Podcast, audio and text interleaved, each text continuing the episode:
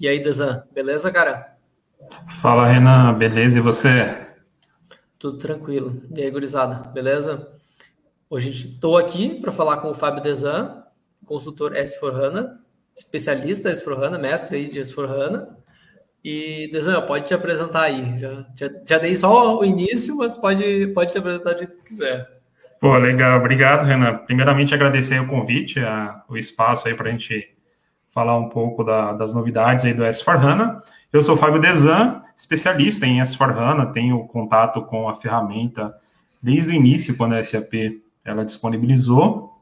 Então, eu vi ali uma, uma oportunidade misturada com, com um certo medo, assim, né? O que, que vai acontecer no mercado com a chegada do S4HANA, isso lá em 2015, e comecei a estudar, estudar, compartilhar conhecimento e é, tenho aprendido muito e compartilhado bastante conhecimento aí sobre S4HANA.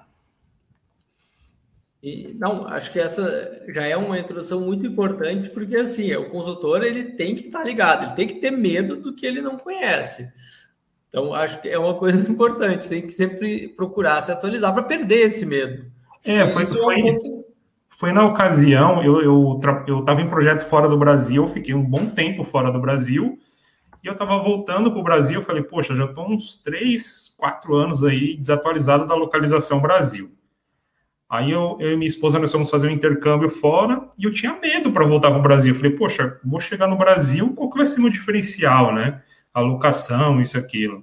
Aí eu comecei a estudar S4HANA, confesso que eu, assim, foi um risco, né? Não sabia se ia pegar, se não ia, o que que era, ainda tinha muita incógnita. Então, o medo de, de alocação e de empregabilidade que me levou até o S4HANA em um, em um momento tão, tão, tão inicial assim da ferramenta, que não sabia o que ela, o que ela se tornaria ou não, né? Então, foi esse medo que me moveu, assim, eu costumo falar. E, bom, tá aí. Hoje a gente já está com várias versões do S4HANA, já mudou várias vezes algumas estratégias, algumas coisas da SAP, algumas nomenclaturas de produtos, de soluções, de, de orientações para o S4HANA, mas é um produto hoje consolidado, que já tem uma base instalada e tem um, uma previsão assim de ter uma onda grande de projetos ainda.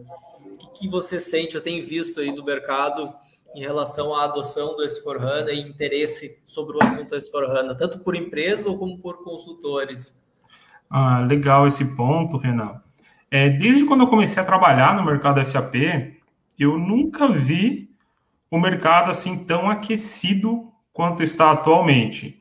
E não é só pelo, pelo S4HANA em si, eu acho que culminou em diversas variáveis no, no cenário atual, tanto no cenário, principalmente no cenário econômico, cenário político globalmente falando, e uma nova ferramenta que a forma como o cliente investe hoje no S4HANA, ele consegue diluir o custo dele, o investimento dele, né? É, e potencializar o ROI. Isso está fazendo com que muitas empresas é, comprem o, o S4HANA. E nós estamos vivendo também na era do, do valuation, né? Na era do equity. Então, uma empresa que, que implementa hoje um, um SAP, um S4HANA, automaticamente o valuation dela já, já muda ali, né? Então, se ela gasta, sei lá, um milhão no projeto, é, estima-se que esse um milhão ele é valorizado ali no, no valor final da empresa. Então, eu vejo que é um movimento muito mais econômico é, que está trazendo esse boom de, de projetos, de novos clientes. Quando eu comecei no mercado SAP, lá em 2008, 2009, 2010, é, o pessoal falava, pô, já não tem mais projeto de implementação, já não tem mais projeto de implementação, agora é só suporte, suporte. Só que a economia, ela foi mudando, mudando, e de, de lá até agora eu vi muitos projetos, até de, de ECC na época, mas a quantidade de projeto que tá, está acontecendo atualmente de S4HANA eu, eu nunca vi igual. E não é necessariamente só pelo produto, mas é porque o S4HANA é uma peça estratégica no crescimento e no, no valuation das empresas também. Então, sei lá, hoje é normal o consultor estar tá participando de um ou dois projetos de implementação de S4HANA, assim. Então, o mercado ele está bem, bem aquecido aí. E os consultores brasileiros foram descobertos aí é, por uma necessidade da Europa também, né? Então, muita gente trabalhando para fora. Não, isso é uma coisa que eu vi pegar muito agora com a pandemia. De fato, tocou num ponto assim bem legal, porque no passado eu não lembro de ter visto gente dizer que estava trabalhando em três projetos ao mesmo tempo. Com a pandemia, eu conheço vários consultores que trabalharam em dois, três projetos. Tem um consultor que me disse que fez quatro projetos ao mesmo tempo. Não sei como, provavelmente 24 horas de trabalho.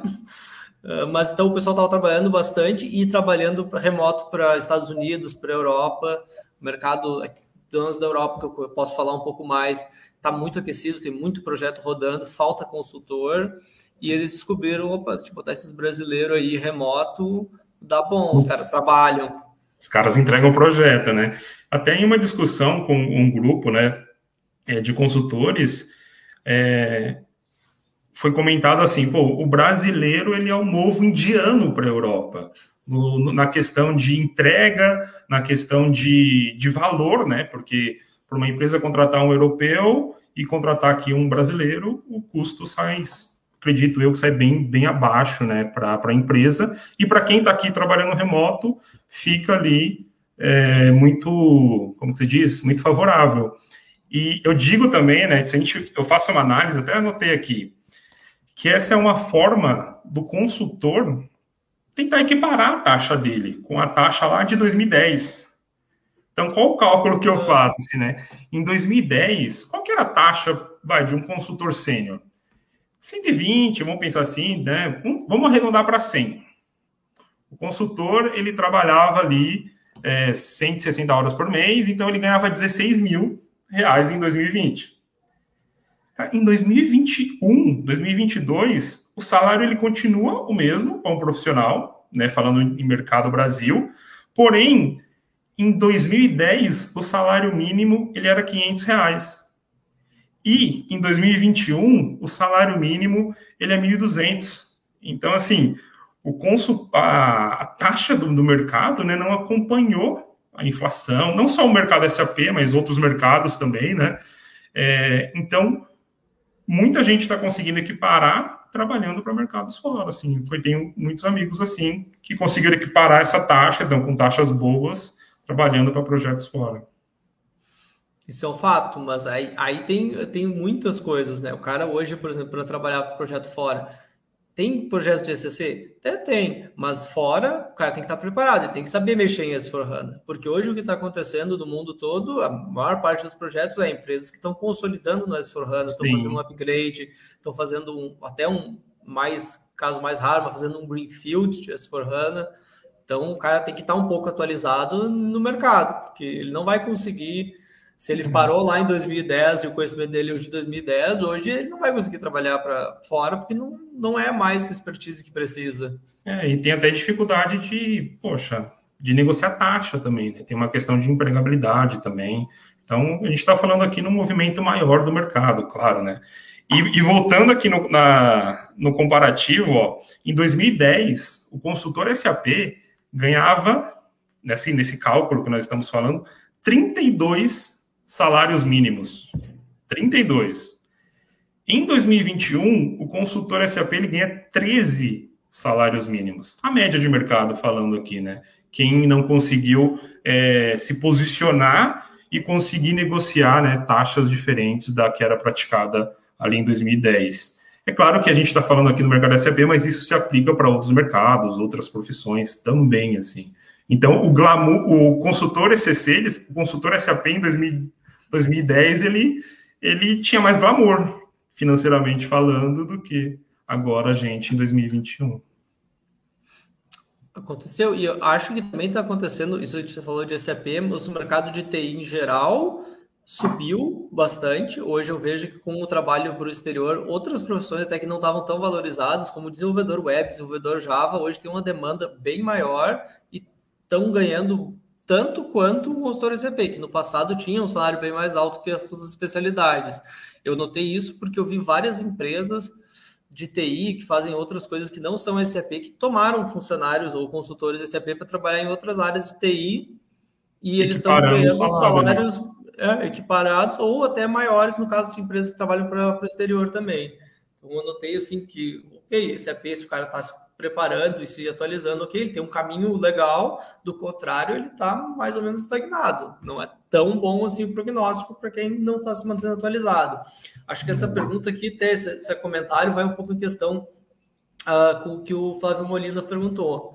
Porque ele até falou assim, ah, que ele está com mais de uma década de acostumado a trabalhar com poucas novidades e agora todo ano a gente tem uma versão nova do S4HANA e não é mais um EHP que tem duas business functions.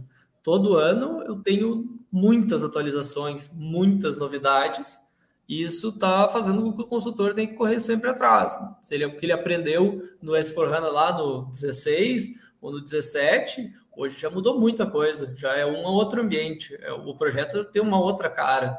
Exato. É, na época do ECC, era comum, né, pelo menos eu, falando, falando de mim, qual, era, qual eram os documentos que eu precisava ler? As notas técnicas, né, as atualizações de localização Brasil. Então, a gente vivia se atualizando em prol da localização Brasil. Então, dificilmente era necessário para um consultor ler um documento que a SAP libera constantemente falando das novidades daquela versão. Então, no ECC era muito espaçado, né?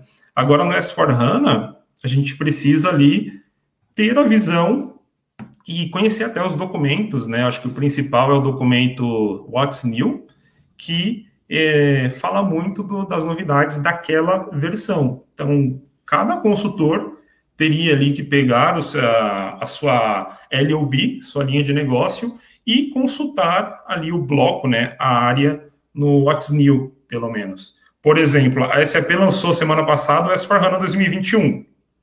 O documento, ele tem 1.300 páginas. 400 páginas é dedicada à área de finance.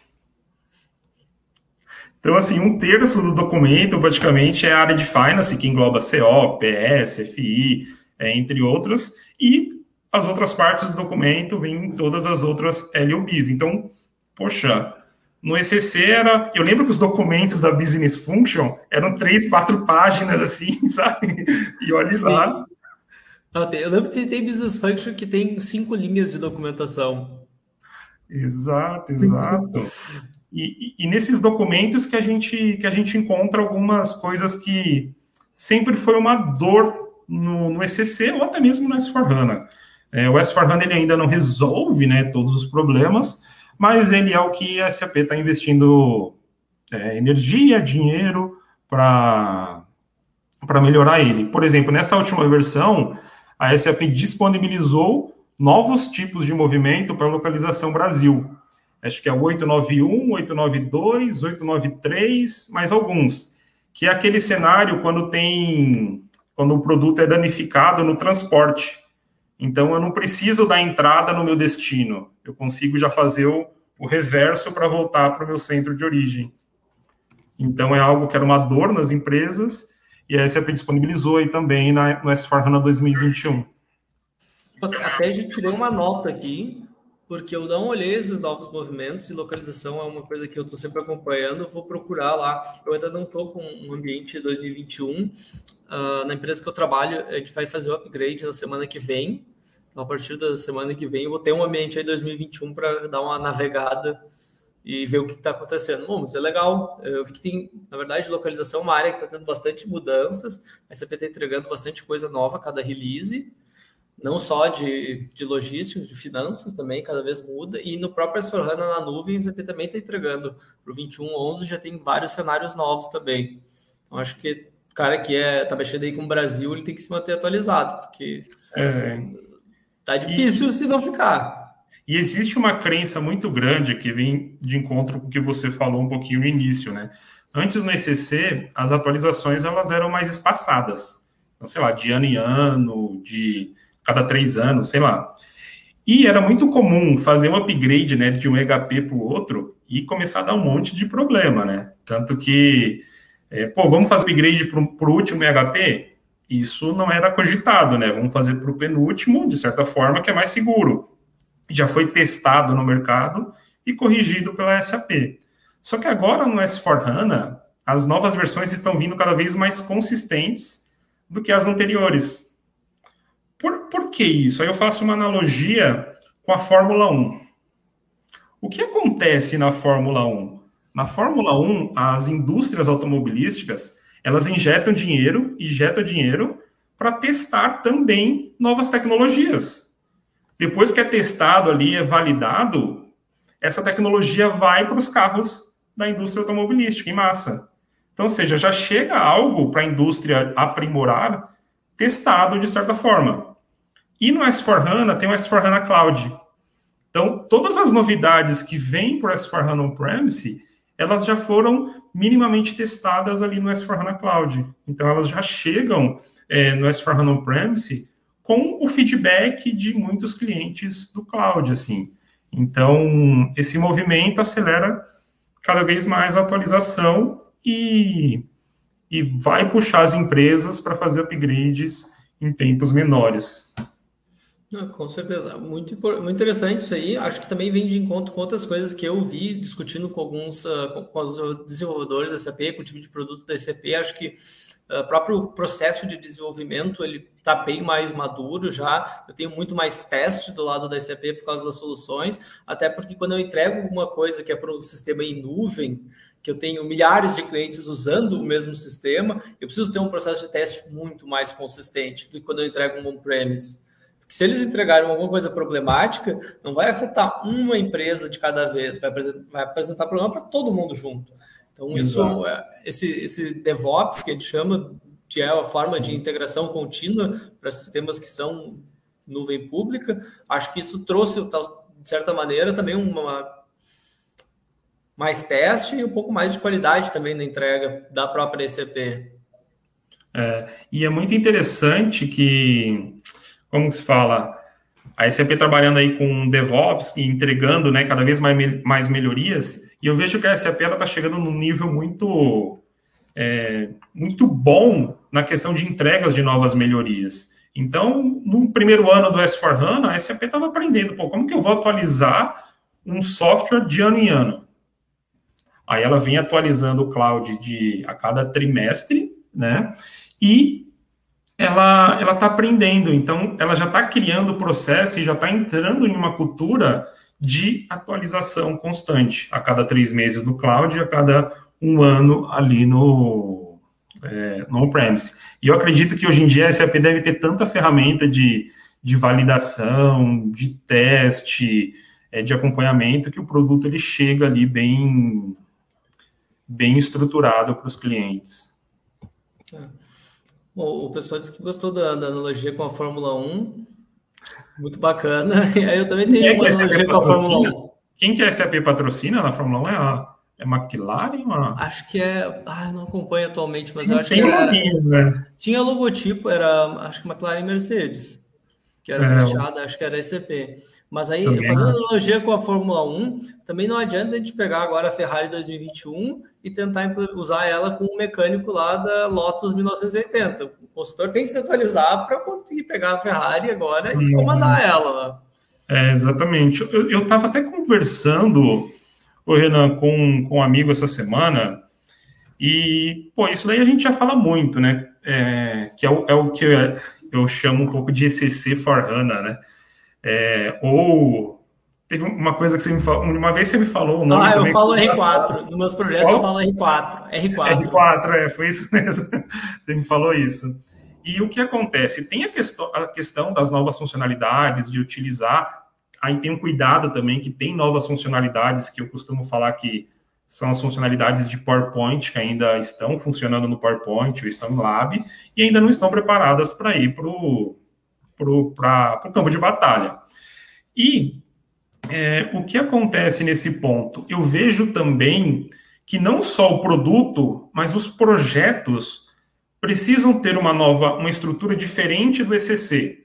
Porque assim, nós temos um novo produto, nós temos um novo cenário econômico, um novo cenário é, tecnológico, é, uma nova metodologia, vamos dizer assim, e a estrutura de projetos, na maioria que eu vejo, ainda está a mesma estrutura, quando eu falo de consultores, gerentes, PMOs, igual do ECC. Então, a consultoria ela vai ter dificuldade para escalar e entregar projetos se ela pegar a estrutura organizacional de uma equipe de consultoria do ECC e aplicar a mesma estrutura no S4HANA. precisa ter um back-office. Um back-office técnico, um back-office de localização. Ah, na, na, minha visão, o consultor que está lá discutindo com o cliente, ah, é ICMS de substituição tributária de base dupla. Na minha visão, a consultoria poderia ter um back-office especialista em localização que ia correr atrás dessa informação e entregar a solução para o consultor que está lá na ponta, cara a cara com o cliente. Então, as consultorias vão precisar, e é uma dificuldade não só das consultorias, mas das empresas no geral, é, ter essa base de conhecimento, assim.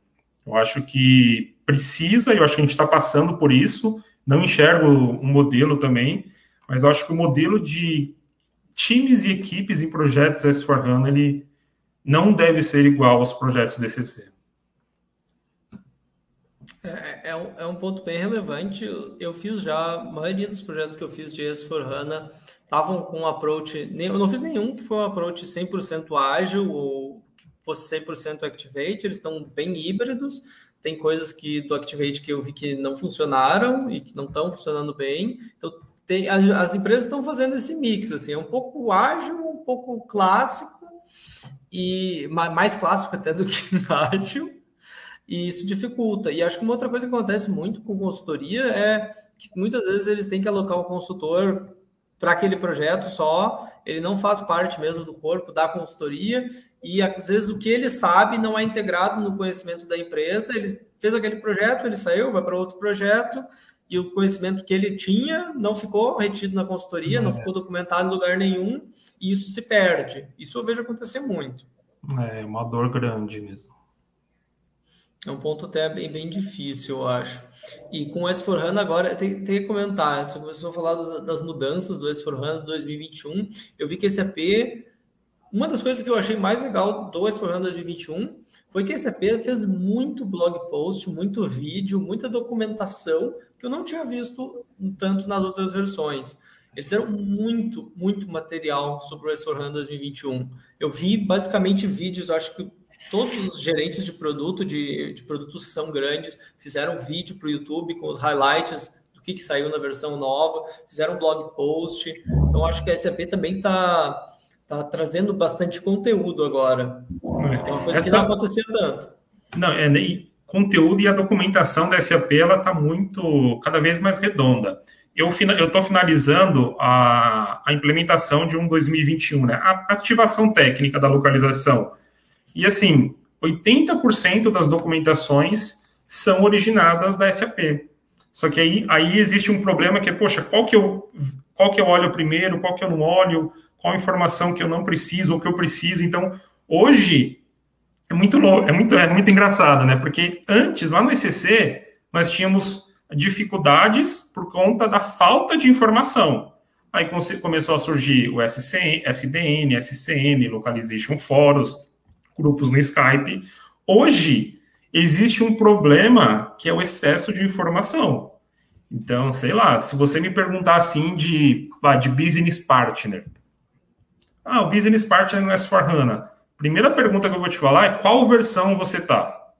Que eu vou te fazer. Por quê? Porque se você estiver trabalhando com uma integração que existe com HCM e business partner, na versão 1809 funciona de uma maneira, na versão 1909 teve uma, uma, melhoria da SAP, na versão 2020 a SAP mudou, melhorou, mas mudou mesmo, e na 2021 já entregou coisas novas.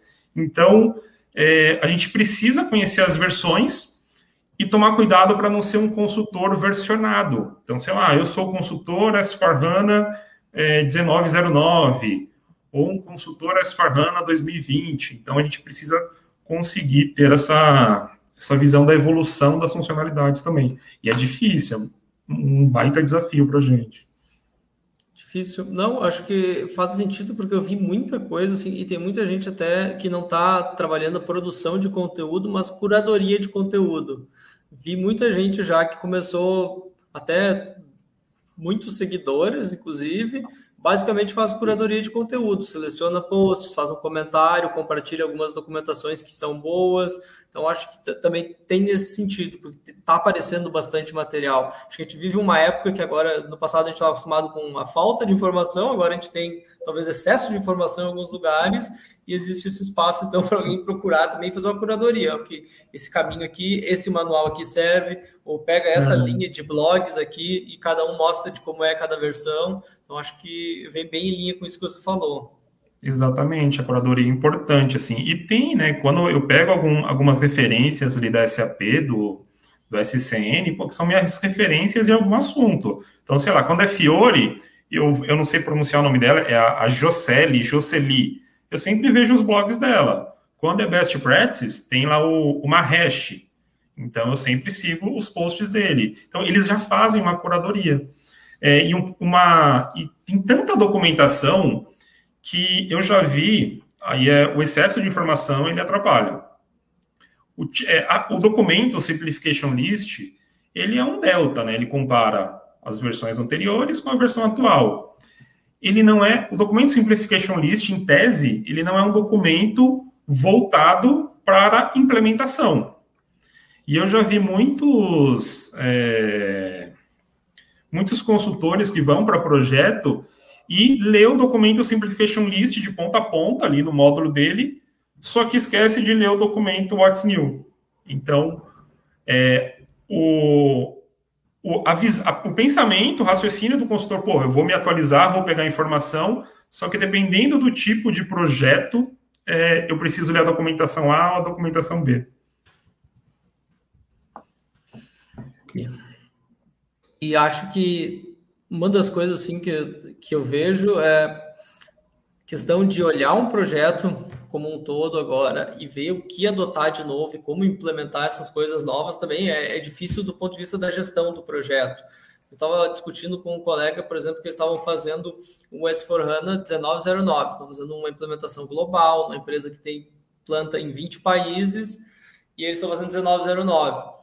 Começou o projeto, já tem dois anos, estou no meio da pandemia, eles ainda não fizeram o primeiro Go Live. Eles estão no 1909, já está desatualizado.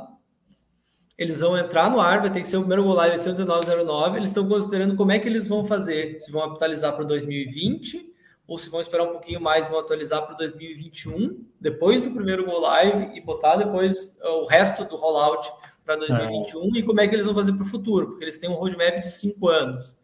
E aí, o que, que vai acontecer nesse meio tempo? Porque as coisas foram mudando, eles estão implementando, eles desenharam um template de 1909 e agora eles olham, pá, mas sabe, no 2020 já tem funcionalidade que se eu implementar o 1909, precisa fazer um desenvolvimento para algo que está no standard. E aí eles estão olhando agora 2021, bom, agora tem várias coisas que eu vou fazer desenvolvimento aqui e já são standard lá na frente. Exato. E eu eu ativei né, o Fiore e tudo na versão 2021 agora, e o primeiro app que eu fui olhar de curioso é o app de criar ordem de vendas, né? Que a SAP disponibilizou. E quando eu fui olhar assim a estrutura técnica do, do app, é, a SAP, geralmente a gente olha lá na, na biblioteca do Fiore e tem os serviços ou datas que a gente tem que ativar. E agora, para esse app em específico, a SAP trouxe uma funcionalidade que eu, pelo menos, não conhecia, que é um, um grupo de serviços. Então, é algo diferente, ou seja, onde que eu quero chegar aqui? É um app novo que o back-end dele já está estruturado de uma forma diferente. Então, sei lá, de uma versão para outra, a SAP já apareceu assim com essa novidade, né? Sem falar nas coisas que nascem no S4HANA e se tornam obsoletas já no S4HANA como por exemplo a LTMC, o Migration Cockpit, para quem conhece a transação LTMC, a partir da versão agora 2021 ela já é obsoleta. Então esse é um caso, assim, são os, os NAT mortos, de certa forma, do S4HANA, né? Tem, tem, verdade. Essa eu acho que é uma mudança grande, porque muita empresa começou a usar, começou a tentar entender, os consultores começaram a entender a ferramenta e já, opa, isso daqui não é mais o caminho. E isso está acontecendo também em outras áreas. A CSP está mudando um pouco algumas estratégias, né? às vezes trocando de nome alguns produtos ou descontinuando algumas coisas. Então, a gente tem, cada, cada ano a gente tem uma mensagem, ó, esse agora é o canal. Mas pode ser que lá na frente eles digam, não, troca o canal. Esse agora é esse aqui. Porque é, acho que é um pouco da natureza de TI também, é assim, se entrega alguma coisa, testa, e isso cada vez mais é comum no desenvolvimento de software, se entrega, testa, pegou, pegou, ok, seguimos usando, não, não pegou, ou realmente a tecnologia não é madura o suficiente, ou o mercado não está pronto para isso, ok, descarta e vamos tentar o próximo. É, porque é aquilo, né? É muito mais fácil analisar algo que está sendo usado e testado como, como analisar algo que ainda é um protótipo ou uma ideia ainda no PowerPoint, né? Então, quando algo é testado, é muito interessante.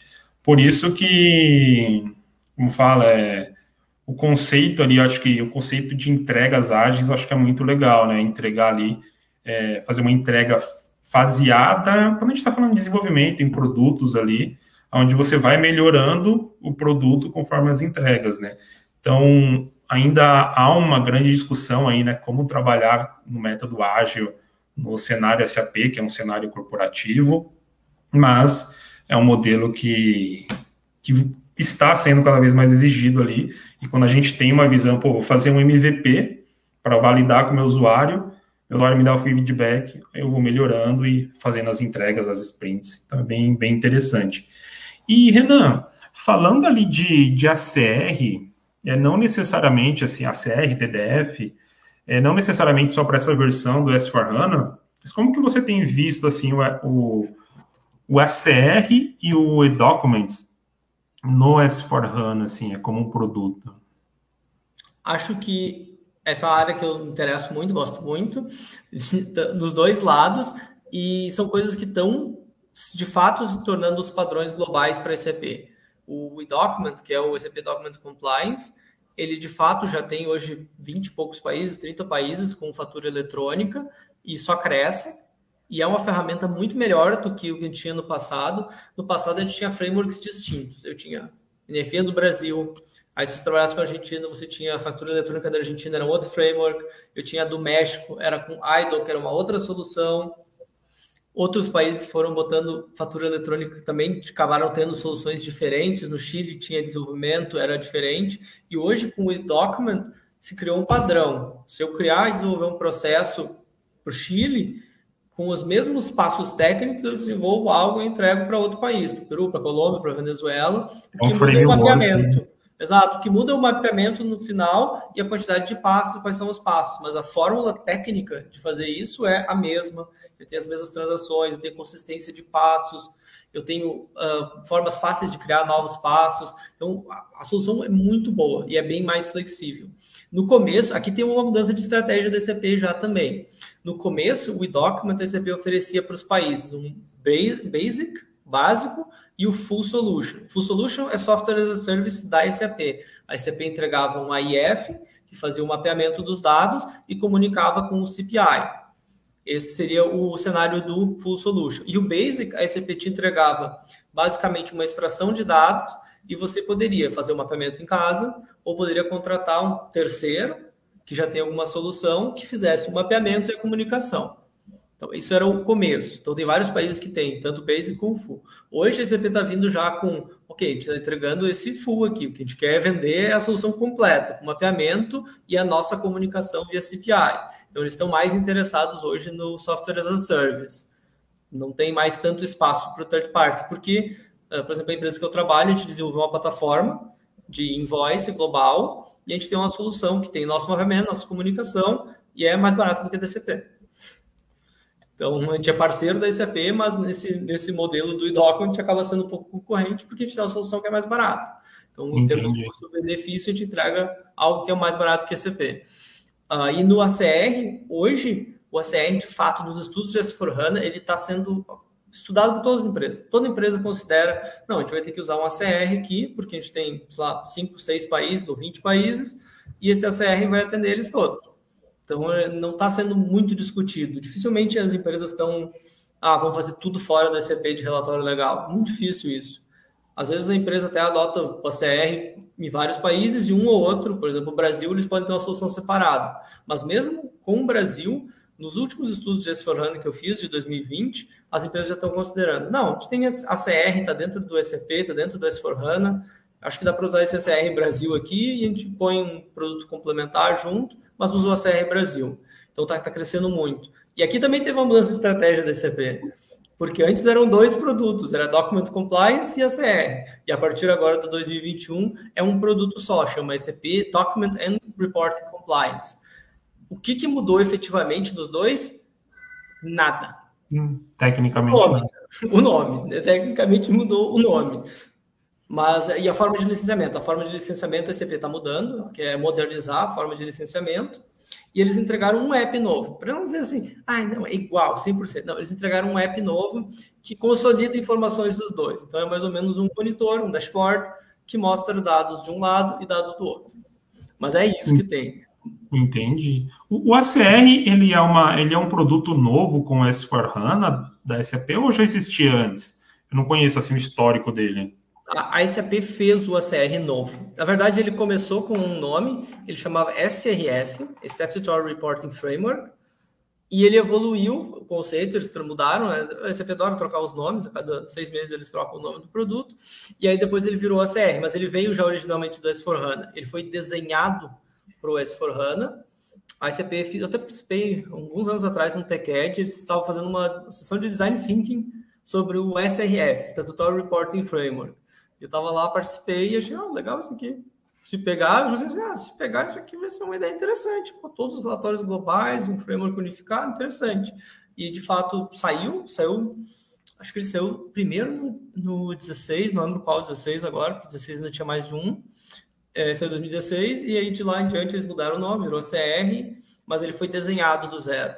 Para quem conhece o TDF, ele vai notar que tem algumas similaridades nas funcionalidades. Ele tem outra cara, totalmente Fiore, uh, e Wi-Fi bem, bem mais bonito do que é o TDF hoje, mas ele tem muitas funcionalidades que são o que o TDF fazia. O TDF, entendi. Então, para quem a SAP já tinha uma ferramenta de relatório que atendia o relatório mais complicado do mundo.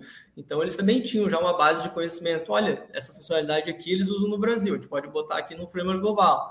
Ah, isso aqui tem lá no Brasil. Pô, vou fazer e botar no framework global. Entendi. É, tem um ponto que é interessante na S4HANA, você até falou aí app novo, né? É, a cada versão, a gente estava falando aí, a SAP disponibiliza né, novos apps, disponibiliza novas melhorias. E o interessante é que, assim, chama atenção, né? Que assim, esse é um novo aplicativo dessa versão para frente. Então não tem SAP Note para aplicar nas versões anteriores. Eu lembro que na época do GRC, pô, vocês tinham que lançar uma nota para o IHP 8, 7, 6, 5, 4 para o GRC 22, para o GRC 21, para o GRC 20, 19. Então, poxa, difícil manter o produto assim, né? Então, essas melhorias e essas, essas novas funcionalidades é, é daquela versão para frente. Então, por exemplo, uma que teve agora no 2021 é que muitos, muitos aplicativos Fiore agora eles atendem é, split valuation e os números de série. Nas versões anteriores, os, muitos aplicativos de estoque não atendia e vai continuar não atendendo. Do, falando de, de forma estándar, assim, é daqui para frente, o jogo é para frente agora. É, acho que isso também facilita para a SAP, porque no passado, isso eu posso falar de quando eu trabalhava na SAP, eu sei como mais ou menos era, o downport, que acontecia? O desenvolvedor ele fazia no ambiente mais recente, então a nota era feita no ambiente mais recente, e depois que estava pronto, eles tinham que fazer downport para as outras versões. E aí eles tinham que fazer adaptações de código, porque às vezes um comando que ele quisesse fazer, se ele fizesse um comando mais moderno do ABAP, não estava disponível no, no ABAP mais antigo, ou tinha até restrições, quando tinha o 46C, ele tinha restrições de tamanhos de campo que eram diferentes entre o 46C e o 6, então fazer esse downport às vezes era um trabalho grande e complicado, porque cada release tinha notas diferentes, tinha que testar os pré-requisitos, então, acho que isso também facilita para a SAP, porque essa múltipla manutenção de. Não dá. Passado, não dá. Tinha, chegou até acho, chegou a ter nove ou dez releases em manutenção. Tinha, acho que do HP 5 até o 46C estava em manutenção em um é, período. Um, uma questão é, é, requisito legal, né? A gente entende assim, é, mas tudo que a SAP fazia para um EHP, ela tinha que entregar para os outros. Então, poxa, como que eu vou atualizar? Como que eu vou melhorar? Criar novas funcionalidades para o pro meu produto, sendo que eu tenho que cuidar das versões antigas, né? E falando em versões antigas, já vamos aí para a segunda versão do S4HANA, que vai se tornar obsoleta, né? Acho que agora esse ano, em dezembro, o 1610 se torna obsoleta, né? 1511 já é obsoleto, e agora acho que o 1610 em dezembro já se torna obsoleto. Oh, nem, nem, nem, lembrava. Eu achava até que no 16 tinha duas versões no ano. Não, não, não? só. Ah, é uma é só. que mudava o mês, né? Mudava, era mês e ano, agora é só ano, alguma coisa assim. É, foi uma mudança que teve aí de nomenclatura.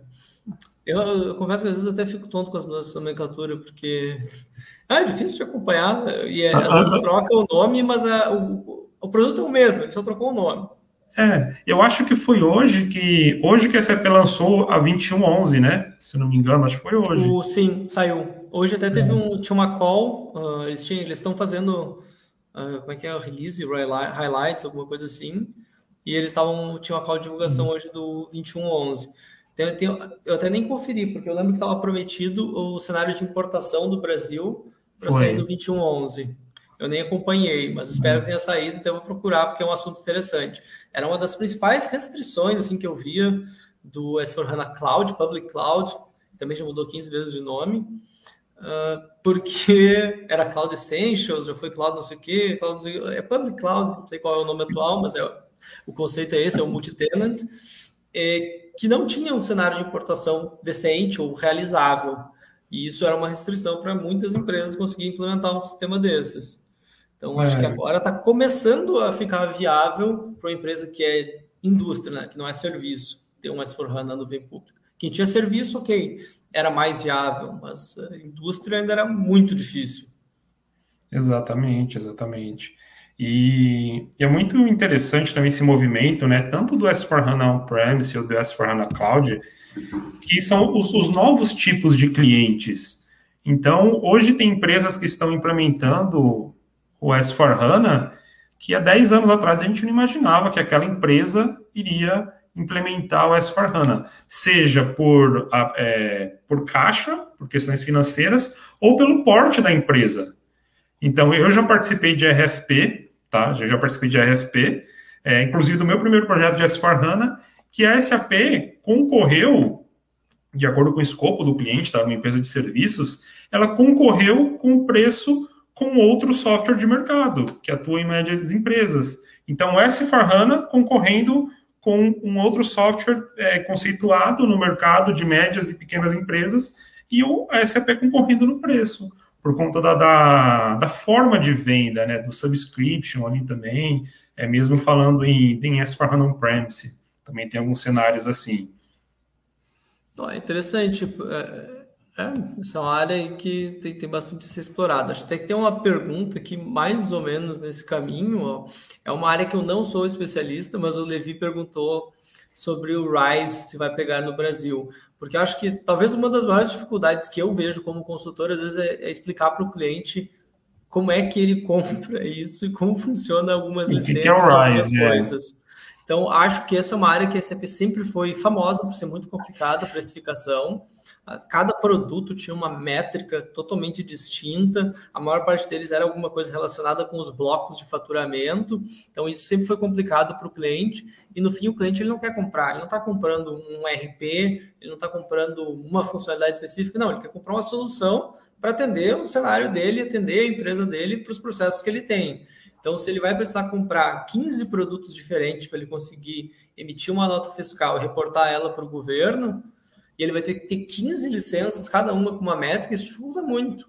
Exato. É, é difícil fazer uma decisão assim. Como é que eu comparo aqui? Esse AP me oferece 15 produtos, mas eu posso comprar 7 desse AP, eu tenho esse outro que eu compro de um outro parceiro e esse outro que eu compro no concorrente, e ele tem 30 combinações diferentes para ele analisar e ah, o que, que eu tenho que fazer. Então, acho que o RISE ele vem mais nesse sentido de facilitar a, licença, e talvez ele seja para o cliente, ele é, ele é um facilitador da licença e para a consultoria também, porque a consultoria consegue também fazer um pacote, um bando das coisas todas que ela quer é. oferecer e apresentar isso de uma forma mais é, digerível para o cliente, mais digestível.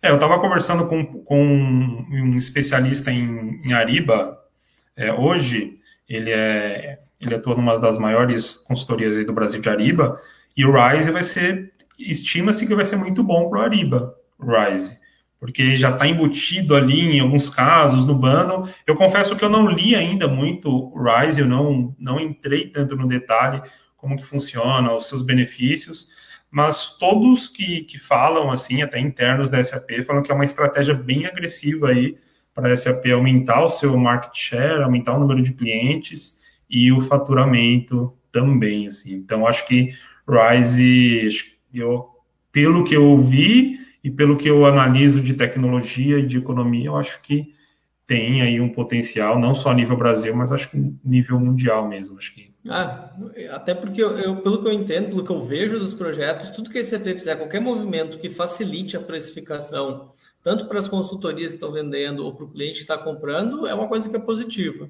É, é, é muito difícil a empresa se manter com um sistema em 2021 ou planejar um sistema para 2025 com todas as métricas do passado. Cada vez mais as empresas querem métricas relacionadas com o consumo e com os serviços que eles estão efetivamente usando. Então, aquelas é. métricas baseadas em licença e blocos de faturamento, elas são complicadas e meio quadradas para 2025, digamos que a gente pense daqui a quatro anos.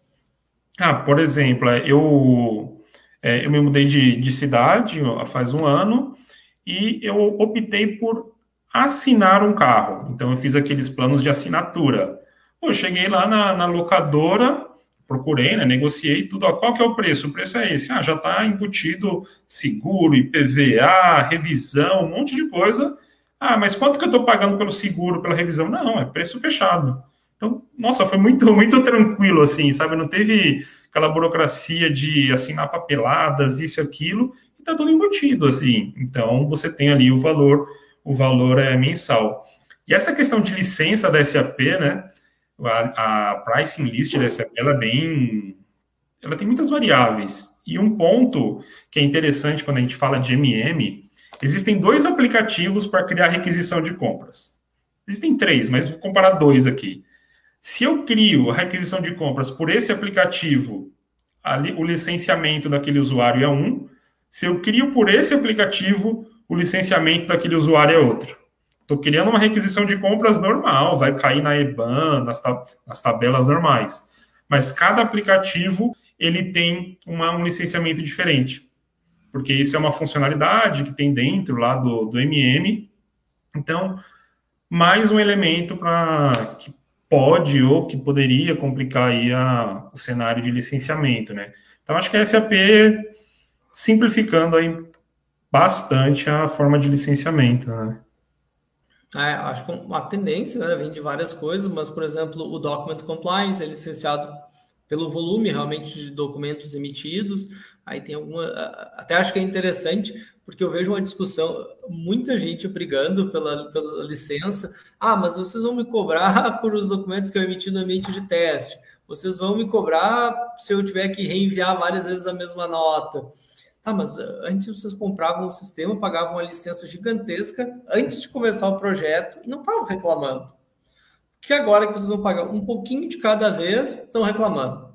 Então, tem algumas coisas que se você pegar e botar na ponta do lápis, antes você pagava tudo adiantado. Muita empresa pagava tudo adiantado. Comprou uma licença gigantesca, vai custar um valor bem alto anual, e agora, ah, mas agora me cobra cada um. Sim, mas cada um custa uma fraçãozinha do que custava aquela licençona lá que estava comprando no passado. Então, Exato. a gente tem um pouco de mudança de mentalidade, assim. Então, é um, é um processo, não só para você... quem é, da SAP, mas também para o cliente. Exato, e você tem o benefício de acompanhar a tecnologia também, né? Quando a gente está aí no, no SaaS, né? Eu acho que isso é muito, muito interessante e o mercado está está aprendendo aí como trabalhar. Acho que tanto o mercado quanto clientes e consultores é, estão aprendendo aí a trabalhar. O Alessandro perguntou o que, que substituiu a LTMC no S4HANA 2021. É, o que substituiu foi um aplicativo Fiori. É um aplicativo é migrar os seus dados ou migrate your data. É um aplicativo muito bom, muito intuitivo e está fun funcionando bem agora na, nas últimas versões, nos últimos FPS. E depois que eu conheci ele, é, eu vi que, poxa, ele é muito mais fácil, muito mais intuitivo de utilizar do que a LTMC. Então, a LTMC ela é obsoleta é, agora no S4HANA 2021. Então, a SAP melhorando mesmo, porque a SAP, qual, que é, aí, qual que é a minha visão desse novo aplicativo, tá? Esse novo aplicativo, ele não só substitui a LTMC, vamos dizer. Ele substitui, mas ele traz mais funcionalidades comparada com a LTMC e mais opções de cargas. Então, agora a SAP está trabalhando com tabelas de staging, conceito bem interessante. Então, essas tabelas de staging a gente pode ter no nosso próprio S4HANA ou ter ela em um outro banco de dados HANA, por exemplo, na nuvem. É, ou eu posso conectar esse aplicativo com o ECC e lá buscar os dados de centro de custo do ECC e fazer a carga no S4HANA.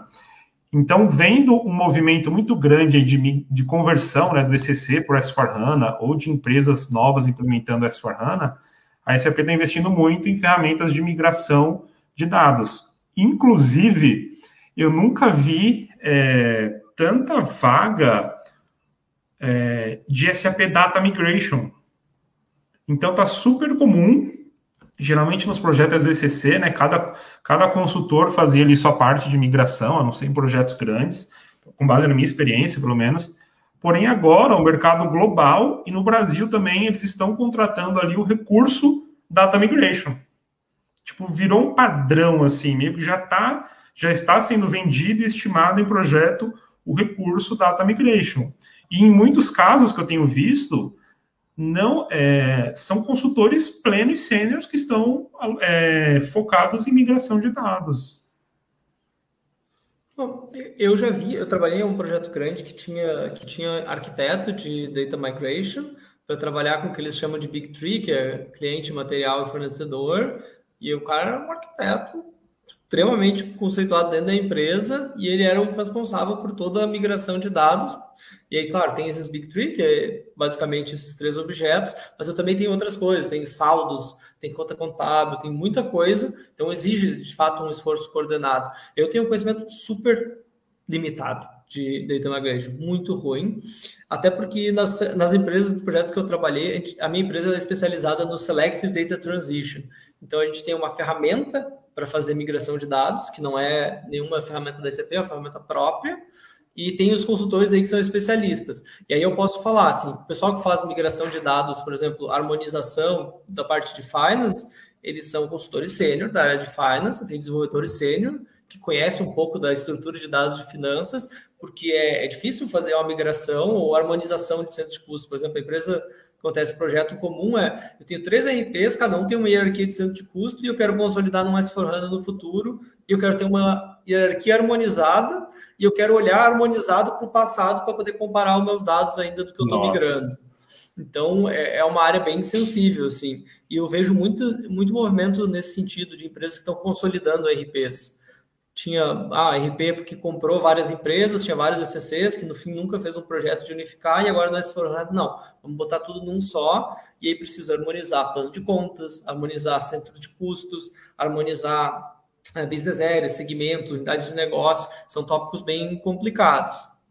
É, o que eu o que eu vi, que eu tenho eu vi essa semana ou semana passada é vaga de BioDS. Então tem projetos grandes que eles estão seguindo a linha de utilizar o data service para fazer essa migração de dados, né? E o porquê o data service e não o migration cockpit? O migration cockpit ele não faz isso daí que você falou, tipo harmonização, ele não faz o ETL. Então, o migration cockpit ele não faz ETL, ele faz um mapeamento, um depara só. Mas, por exemplo, no migration cockpit eu não, eu não consigo falar para ele assim, ó, ó, coloca a primeira letra maiúscula do nome de todos os fornecedores. Ele não faz isso. Isso é ETL, isso é uma parte do ETL. Aí o BioDS ele vem e faz isso. Então, sei lá, se o e-mail da pessoa tá gmail.com, substitui para com, né, de ponto .com. O Migration Cockpit ele não faz isso. O BioDS ele faz. Aí dentro do BioDS é, tem duas licenças, tem a básica e tem a full. A full você consegue utilizar muitas funcionalidades de ETL, assim. Então tem projetos grandes que estão indo para o ETL e eu não conheço, assim, eu nunca mexi com ETL, só através de treinamentos, assim, que eu participei, e eu não conheço profissionais, assim, é, de BioDRS e tem muitos projetos grandes é, indo por essa linha. Por exemplo, retail, uma coisa que eu aprendi até com uma amiga, é que o Migration Cockpit ele é limitado para fazer carga de retail e a SAP recomenda ir para o BioDS, que aí, aí dentro do BioDS tem o RDM, né? Que são os pacotes ali, os aceleradores de migração, os blocos que já se conectam com o BioDS. Então teve, teve esse aprendizado que uma amiga teve do, dos artigos de retail, né, dos produtos. Ah, projeto. É, eu lembro, eu lembro de alguma coisa que comentou uma vez de BODS, porque eles têm algumas funcionalidades para gerar, por exemplo, eles chamam do Golden Record. Por exemplo, eles pegam de vários sistemas, eu tenho o mesmo cliente, e aí eles conseguem, com algumas regras, definir qual que é a descrição certa. O mesmo cliente pode ter descrições diferentes, sistemas diferentes, Nossa. e criar esse Golden Record, e aí replica para o sistema futuro o Golden Record com uma descrição unificada. Isso é uma coisa que é comum. O cadastro ele só existe para ficar desatualizado. Então é a coisa mais normal. Cada um tem o cadastro de um jeito, com um endereço, com um dado de contato diferente. Eu já vi uma ferramenta que acho que é Information é, Steward da SAP. Já trabalhei num projeto que tinha um profissional que ele criava essas regras assim. É, uma ferramenta que a SAP comprou, não sei que fim que deu. Isso foi em meados de 2014, 2013. Acho que era Information Steward, uma coisa assim para fazer todo esse processo. Não sei que fim que deu. Talvez foi incorporada no MDG ou alguma coisa do tipo. Opa. Ah, tem um comentário aqui, ó. Da criação. Tu acabou comentando um pouquinho só sobre a ordem de venda, Desan. É, é o aplicativo da ordem de vendas, né? E tem o aplicativo ali de, de fazer a como se diz, a, o, upload de Excel. Eu não sei se ele está disponível na 2021, mas esse aplicativo, essa, essa funcionalidade que o Mar, Marcão falou, Marcos Moura, de através de machine learning, ler o PDF, eu ainda não, não vi. Eu confesso que eu, nem, o, nem o blog eu, eu, eu vi ainda. Mas interessante, né? Você pegar um PDF, fazer a criação, putz, Sensacional. Assim, é, não, eu, eu achei que ó, eu vi o, pelo menos uma, acho que um blog post falando sobre isso, eu não testei a ferramenta, não tenho ideia. Eu sempre tenho, tenho uma desconfiança ainda sobre as, as, funcionalidades de machine learning e inteligência artificial dentro do S4HANA. Eu ainda não vi alguma coisa que fosse realmente muito boa e funcionasse. Eu tive alguma experiência, conversei com alguns consultores estão projetos que estão considerando algumas dessas soluções da SAP e eles têm me dito que o treinamento é difícil, então, que os dados no ambiente de teste, eles dificilmente conseguem testar, porque precisa ter uma massa muito grande para os casos que são on-premise, que não é uma coisa que não tem ainda no ambiente de teste, e que acaba sendo assim, a SAP própria convence eles, não, com o passar do tempo vai melhorando, então depois que estiver em produção, começa a melhorar a qualidade. Então, ainda não vi uhum. uma ferramenta que saísse boa, assim, pelo menos para sistema on-premise. Para okay, coisas em nuvem, eu até acredito que tenha funcionalidades melhores de inteligência artificial, machine learning, mas para on-premise ainda tenho uma certa desconfiança com isso.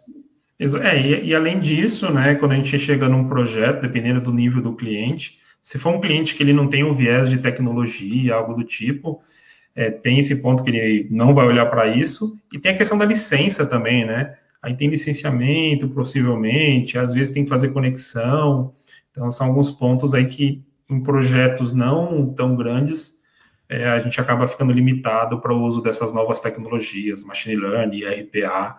Então, o cliente ele tem, precisa estar bem voltado à, à tecnologia ali, então é bem legal. Mas eu vou dar uma olhada depois disso daí que o Marcão falou. Ah, aqui eu vou ter que destacar essa, o Simeão Delfino falou. Uh, poderia comentar por que a SAP nunca desenvolveu uma solução inbound automática, lançamento alto de devolução do cliente até a escrituração? Pois então, não tem no standard da SAP, mas usando o CP Document Compliance para automatizar a recepção de notas fiscais, dá para criar o cenário. Hoje, com a ferramenta de document, é, é uma coisa factível criar um cenário desses, com uma parte de configuração e outra parte aqui. Tem que desenvolver umas classes, uns métodos próprios, mas é uma coisa bem mais flexível. Dentro do GRC era basicamente impossível, era um trabalho muito grande. Hoje é, é factível um parceiro desenvolver isso durante um projeto era um trabalho 100% desenvolvido, né? Tipo, imagina eu aqui pegar um cenário flex e fazer a mágica acontecer, né? No GRC, né? Agora no, no Documents tem essa tem um mix aí de funcionalidades aí na configuração e desenvolvimento. Uh, o e-document é bem mais flexível, então fazer desenvolvimentos é bem mais fácil, eu consigo uh, criar os processos de uma maneira mais fácil, eu consigo botar, adicionar botões na tela de uma maneira bem simples, então a funcionalidade é bem melhor. Hoje, uh, eu não tenho essa ferramenta pronta, mas eu fiz, por exemplo, uma prova de conceito para um cliente mostrando um cenário desses. Então, eu tenho uma noção de como ele funciona. Eu posso dizer, não, é factível de fazer. Outro processo que não tem no GIC no Standard é lançar uma nota fiscal writer. E é uma coisa que eu já fiz também, a prova de conceito para um cliente, com um esforço bem pequeno para fazer isso dentro do e-document. Dentro do GIC, ok, que fazer a chamada do ABAP, que é um processo flex, okay. era factível, mas hoje é mais fácil. Com o e-document, o esforço é menor. E olha que eu não estou sempre elogiando soluções da ECP, então tem algumas coisas às vezes que me surpreendem. Essa foi uma que surpreendeu positivamente. Que legal, entendi. É, e, e é muito legal quando a SAP ela porque hoje o budget, né? Vamos pensar assim, o budget para melhorar o e-documents é um budget global, né? De certa forma. Então, quando melhora algo para outro país, o país A, outros países podem se beneficiar, dependendo da situação. Agora, do GRC, poxa, o NFA inbound, o NFA outbound, é um budget Brasil, né? De certa forma. Sim. É, é um ponto interessante até que você falou, porque de fato é assim eu tenho o, esse CP Document Compliance, ele tem um base, tem um baseline, ele tem um framework por baixo, e esse framework tem notas centrais. Então, quando a SAP lança uma funcionalidade nova do framework, ela está mais ou menos disponível para todos os países automático. Então, ele tem a SAP lançou recentemente algumas funcionalidades, eu lembro de uma de para facilitar a maneira como tu anexa um documento, XML ou PDF, direto no objeto de negócio. Então, foi uma funcionalidade que eles botaram dentro do framework e automaticamente fica disponível para todo mundo. Então, de fato, tem, tem essa vantagem. Então, a SAP viu que tem a funcionalidade que serve para vários países, ok, vai lá, adiciona no framework, tá pronto. Todo mundo usa mesmo. E o mesmo então, é, para é CR. O mesmo se aplica para a CR, a CR, né? Exatamente. É, é um framework global e funcionalidades são genéricas, vai para todo mundo. Então fica um pouco melhor, um pouco mais fácil até da ECP. E uma coisa que aconteceu no passado era, esses produtos, eles eram produtos de manutenção. Eles são desenvolvidos pela área da ECP, que é o Globalization, que era basicamente um departamento localizava soluções, mas ele não gerava receita diretamente, porque esses produtos estavam dentro da manutenção, eles já vinham dentro da receita de eu vender o, o S4HANA ou o ECC para a empresa.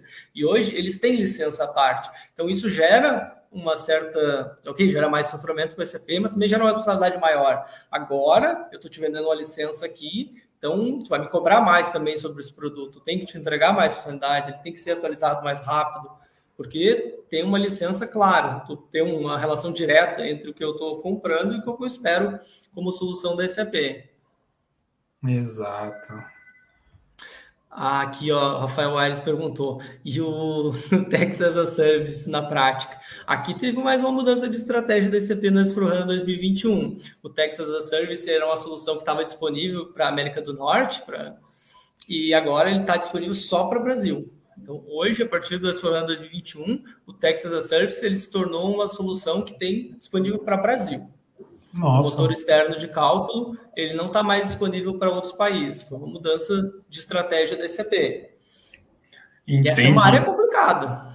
É, e eu estou até no processo de ativação né, do S4HANA uh, 2021 e a SAP entregou uma, uns novos tipos de impostos, né? Então ele está tem uma configuração lá. Aí quando você vai rodar condition, aí fala que não existe sequência de acesso para condition.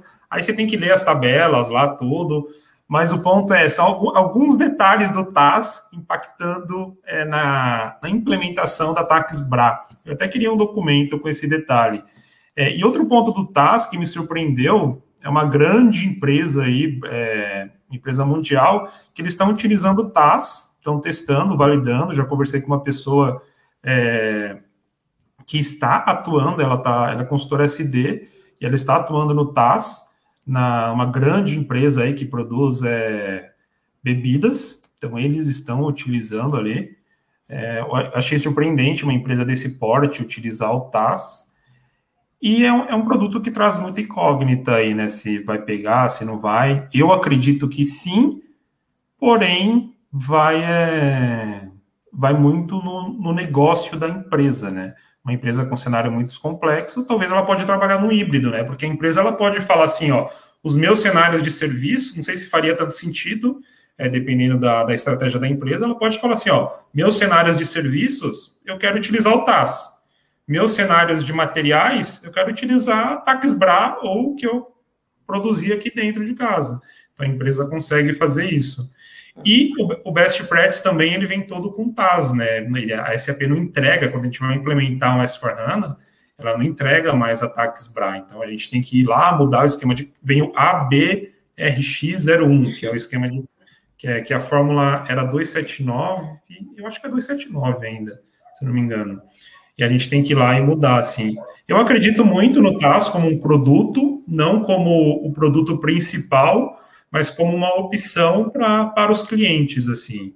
Então, não, eu, não, eu, não, eu não olho para o TAS como o substituto em 100% dos casos da RVA-BRA, TAX-BRA, necessariamente. Eu olho para ele como uma opção que vai ser aderente para muitos é, negócios. Não, é interessante. Eu estudei o Texas Service, eu fiz alguns estudos já para alguns clientes, eu posso falar um pouquinho sobre ele. Eu achei a ferramenta muito interessante. A ICP, basicamente, ela fez o que ela faz bem, que é uma interface, é uma, é uma solução técnica, não é a parte de imposto, ok? Foi um ponto para a ICP, porque eles são bons, realmente não é a definição fiscal tributária, eles são bons na criação de soluções de negócio para processo. Fizeram uma interface, funciona bem, é um conceito interessante achei que foi uma péssima escolha ter botado o TAS como padrão no Best Practice, além do péssimo, porque não é de fato a solução que a maior parte das empresas está implementando, ele já está como padrão no Best Practice, acho que desde 2019, 2018. 19. É, achei isso aí péssimo, realmente achei bem ruim. E ele tem, na minha opinião, uma das principais limitações do TAS é que o parceiro não se sente confortável para vender isso. Porque o parceiro não conhece a solução, o parceiro tem que botar uma outra empresa dentro do projeto, porque o TAS ele é, vem de empresas que são tech stack, então essas empresas não são consultorias de CP tradicionais, elas são empresas de tecnologia de impostos. Então o parceiro tem que buscar mais um parceiro, tem que botar outra empresa no projeto, isso diminui o escopo dele de serviço, porque bem ou mal o cara implementar o TaxBrai, fazer um monte de desenvolvimentos lá e atender vários cenários uh, de tratamentos tributários diferenciados era uma fonte de renda, aumentava bastante o escopo de projeto. Então, eu vejo assim, que vendido pela ECP direto para o cliente final é uma coisa. Agora, a maior parte do mercado é atendido por parceiro. Por parceiro. o parceiro tem menos interesse de vender isso, porque para ele é algo desconhecido, que ele precisa botar outra, outra empresa na jogada para dividir a torta e uma torta que eles perdem uma fatia ainda. Com certeza. Então, eu vejo isso como uma restrição. Eu tinha muito interesse de implementar o TAS, eu fiz estudo para algumas empresas, mas a gente acabou não fechando. Aí tem uma outra coisa que é interessante. O TAS, ele é Tax as a Service, ele é um software as a service, em teoria é para ser mais barato, mas a gente viu que na prática ele pode se tornar bem mais caro do que eu implementar o Tax Pra. Por quê? As empresas têm os modelos, cada um delas, dos parceiros homologados, tem um modelo de precificação, mas quando você inclui, por exemplo, serviços, e a empresa compra serviços em 300 municípios, vende serviços para 300 municípios, esse preço sobe exponencialmente, porque a legislação municipal ela é bem mais uh, específica, né? muda de município para município, então acaba subindo o preço. Ou para empresas, às vezes, que tem uma operação simples, mas trabalha com uma variedade grande de NCMs, o preço acaba subindo, porque o NCM é um dos fatores que eles consideram. Quantidade de, de, filiais que você tem, quantidade de estados que trabalha é outro fator. Então, eu vi que, por exemplo, para algumas empresas do perfil que, que eu acabo trabalhando, que são profissionais, tem uma planta no Brasil, eh, não tem produção, eles basicamente importam e revendem. Às vezes era mais caro ele implementar o TAS do que ele implementar simplesmente um tax bra ali, uma meia dúzia de regras que atende os cenários de negócio dele, porque ele importa meia dúzia de NCMs e revende eles aqui, de um estado. Então, tem, tem algumas Exato. limitações ainda. Então, vejo é uma... assim, a experiência do parceiro e o custo final. É, essa questão do custo final e de envolver outra, outro CNPJ no processo de vendas, isso, aquilo, pô, onera mais ainda o processo de vendas e, consequentemente, possivelmente o custo ali também inicial né, de um projeto. Uma, uma coisa que eu vi semana passada, eu vi uma nota da SAP e eu até consegui vasculhar isso um pouco, que agora no S4HANA Cloud, os pedidos de compras de serviço, eles são criados com preço bruto.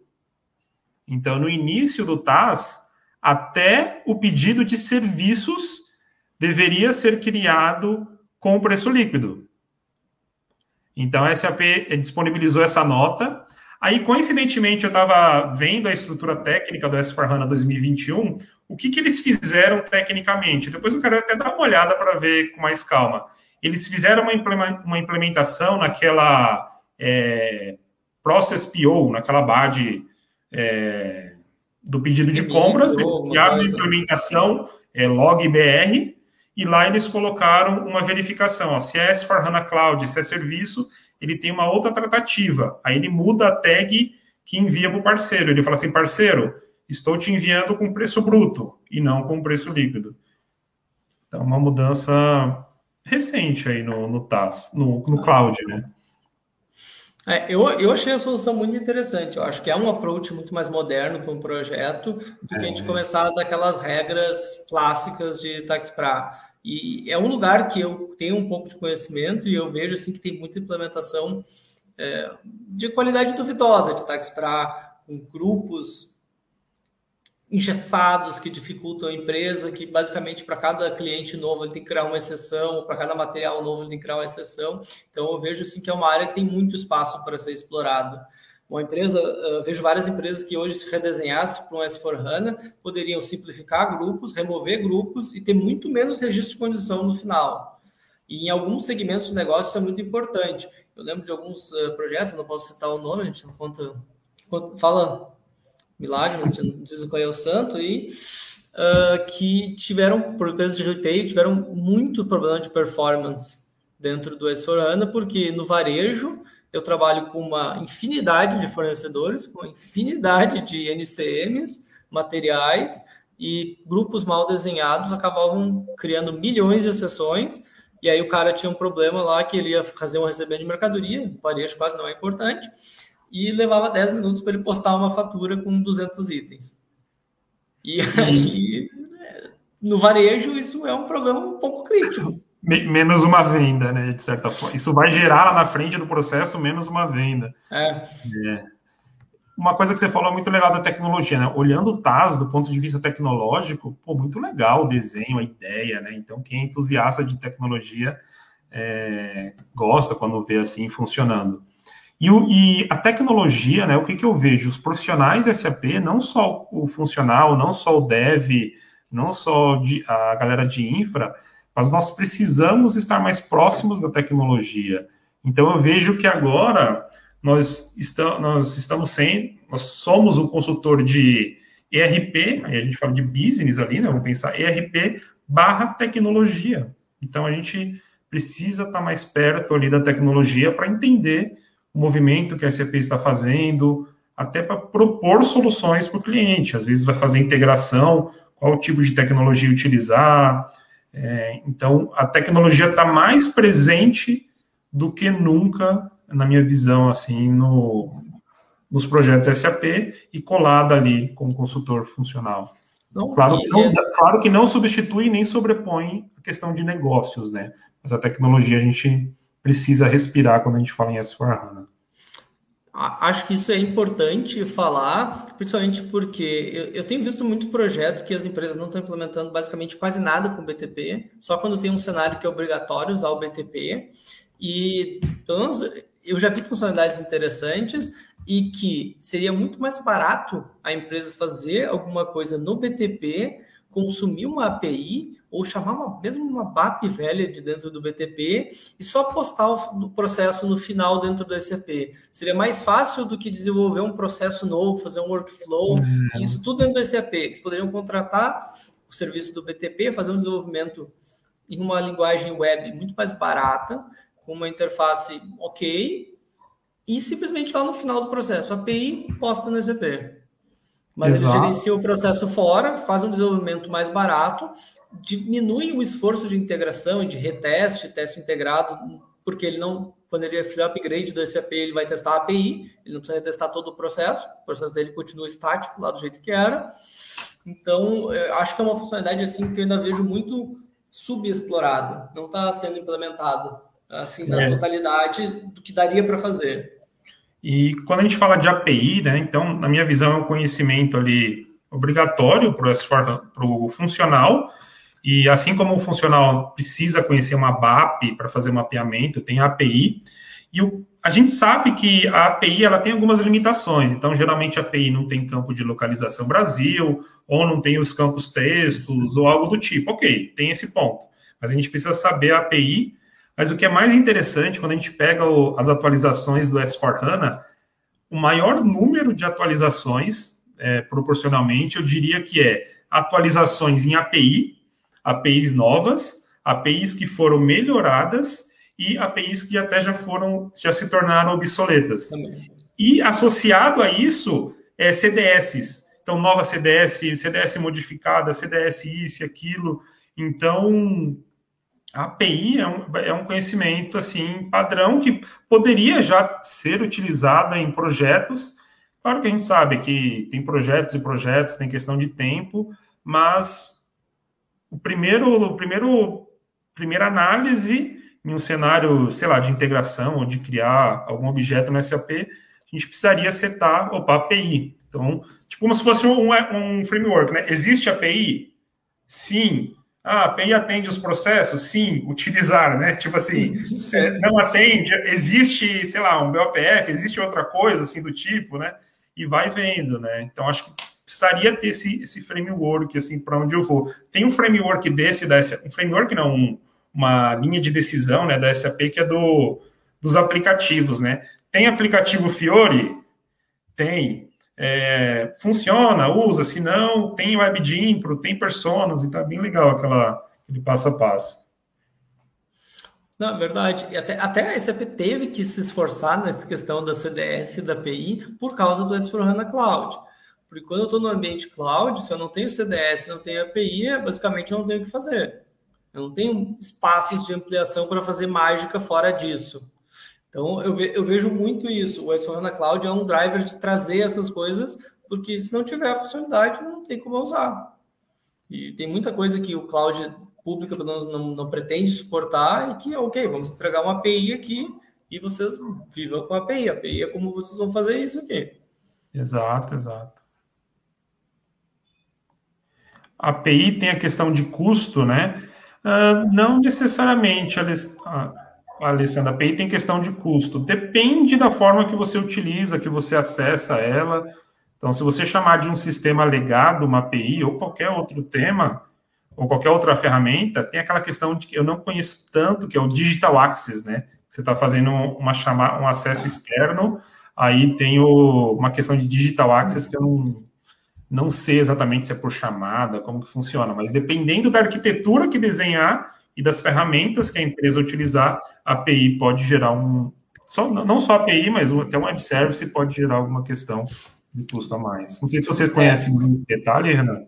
Ah, não, no detalhe não, mas eu, eu li um pouco sobre isso, porque eu já tive algumas uh, perguntas de clientes nesse sentido, por causa do Document Compliance, por causa de soluções uh, terceiras, mas uh, basicamente tem vários modelos de acesso. A ICP tem grupos que eles, que eles nomeiam, quando é acesso estático, quando não é acesso estático, se eu estou fazendo modify, se eu estou fazendo uma operação no banco, se eu estou só lendo, é diferente. É ou se eu estou só fazendo extração. Até por isso, em geral, o que as empresas estão fazendo é extrator, eu extraio, jogo para fora da SAP e isso eu não tenho nenhum problema. Agora, no momento que eu tenho sistemas externos que estão acessando o sistema, com o Digital Access, eu entendo que as empresas têm que ter um acesso aí licenciado. Mesmo que seja um sistema ou um usuário de serviço, esse acesso vai ser, vai acabar sendo licenciado. A empresa vai pagar por aquele acesso porque eu tenho uma interface externa que está acessando o sistema. Então, isso aí é um ponto de atenção bem importante para o projeto. Esse Digital Access tem um documento da CP, ele tem umas 30 páginas, tem um PDF sobre isso. Com a letra pequena, né? Letra fonte é. 7 e 8, assim. E, e, tem muitas, uh, tem muitos assim espaços assim onde tem uma interpretação, tem que fazer uma interpretação, mas a interpretação da ECP pode ser diferente e talvez a interpretação diferente da ECP pode te custar alguns milhares de dólares, milhões de dólares do acumulados aí. É, se vocês procurarem na internet, tem um caso da, da ECP num litígio judicial com algumas empresas grandes. Uh, em relação a third party access, acesso de terceiros no RP. Então, esse é um tópico que em alguns lugares já teve discussões até é, processo judicial, empresa discutindo valores que a SAP estava cobrando de licença por acessos uh, ao sistema. Então, é, é, um tema bem complicado, é um tema sensível. É, eu conversei com o Wade, o Wade Haddad, recentemente, e ele está atuando lá na. Ah, esqueci o país que ele está agora ele está atuando nessa parte de licenciamento. Hamburgo, é? Luxemburgo. É, Luxemburgo, isso. Ele está atuando forte, forte mesmo nessa parte de licenciamento, assim. Então, desenhando, revisando os processos. E, e lá e na Europa ainda tá chegou primeiro, né? A, a GDPR, né? Que também fez as empresas se movimentarem nisso. A GDPR ela é um castigo para as empresas e é um castigo também para os consumidores, porque o GDPR é o motivo que a gente tem que dar ok nos cookies em todos os sites do mundo. Exato. Uh, esse aí eu tenho um caso muito interessante da época da SAP, porque a implementação da GDPR, por exemplo, na área de suporte da SAP foi uma coisa muito uh, crítica, porque dados pessoais, nome e telefone, eles só podem ser usados para a finalidade que foi dada dentro de um período.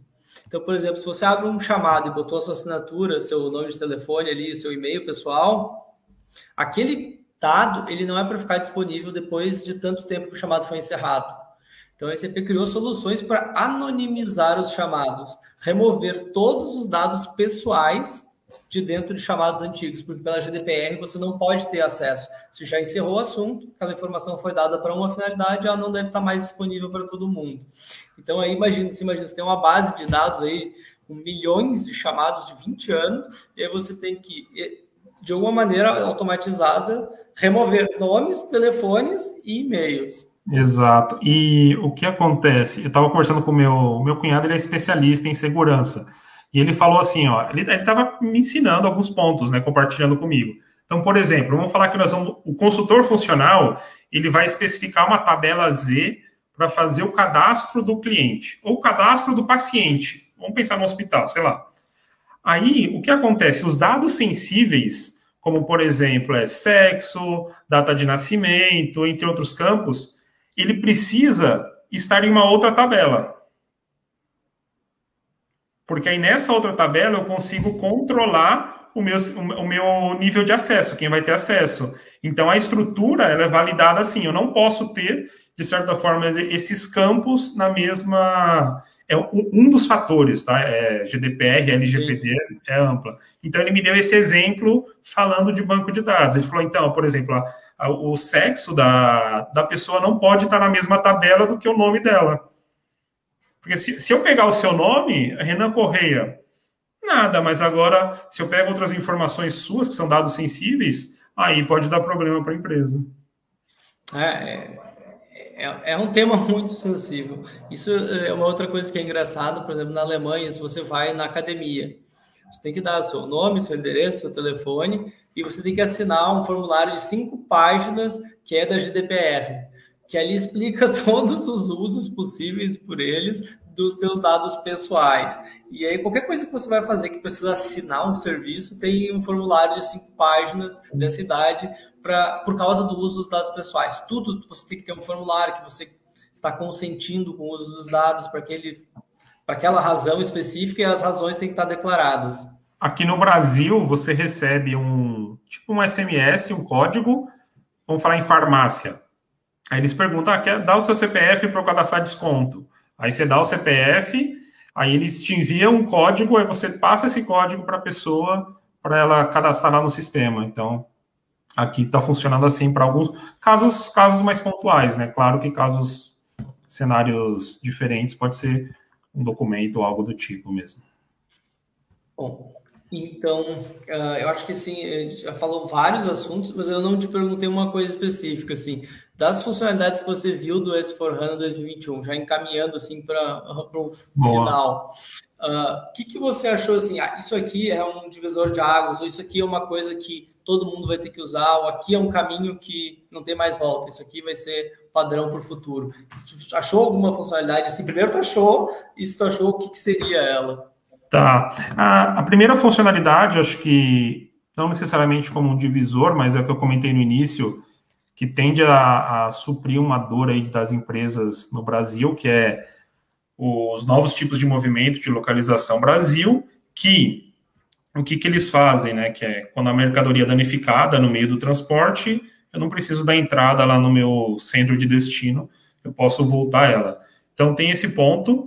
A SAP trouxe, disponibilizou agora aplicativos de reserva de materiais. Então, até então não existia, e agora tem aplicativos para reservas de materiais para fazer ali a gestão de estoque. Ainda no tema de estoque, os aplicativos de estoque sofreram updates, e é, é, atualizações, e eles aceitam agora serial number e split valuation. E a parte de workflow, a SAP trouxe uma funcionalidade bem interessante que eu quero ver funcionando, porque o que acontece? Qual que é um dos problemas do workflow, né? Pô, o aprovador não aprovar, né? Porque ele não entra no SAP, ele não faz nada. Então agora tem uma funcionalidade no workflow flexível que é o revisor. Então é alguém que, a, que tem acesso aquele workflow daquele pedido de compras para, uh, como que se diz? Para fazer o um acompanhamento, se a pessoa liberou ou não. Então, isso vai ficar mais transparente agora no, com o workflow flexível. E uma funcionalidade que eu estudei bastante mês passado, até criei conteúdos para ela, é uma parte que, assim, aí pega todos os módulos, pega todo mundo. São três, três fatores. O primeiro é o situation handling, então, cara, tá muito legal o Situation Handling, muito legal. Então, para quem não conhece o Situation Handling, tem algumas tratativas. Então, por exemplo, eu criei uma ordem de vendas e a ordem de vendas não foi entregue, passou sete dias e ela não foi convertida em remessa ainda, ou em, ou em fatura. É, então, o solicitante, o criador dessa ordem de vendas, ele recebe uma notificação no Fiore falando que a ordem está em atraso. O mesmo acontece para pedido, o mesmo acontece para outras é, ferramentas. E tem também o Situation Handling para conta de é, entrada de mercadoria e entrada de fatura. Então, tem um aplicativo ali de MF agora, quando eu identifico uma divergência, eu consigo enviar uma notificação para o responsável. Então, é bem legal. Então, Situation Handling. Uma outra funcionalidade que a CP trouxe melhorias agora é a parte de times e responsabilidades. Essa parte eu achei muito, muito interessante. É... Como que funciona times e responsabilidades? Então, por exemplo, ah, o responsável por fazer a aprovação do documento financeiro, ou responsável por aprovar a fatura, ou por liberar a ordem de vendas. Então, vai dar mais flexibilidade para gerenciar os responsáveis por um determinado processo. E qual que é o benefício disso? Alinhando times e responsabilidades com situation handling, eu consigo trabalhar de forma proativa. Então eu falo assim, Renan, você ainda não recebeu o pedido. Renan, você ainda não liberou essa, essa, esse documento para pagamento.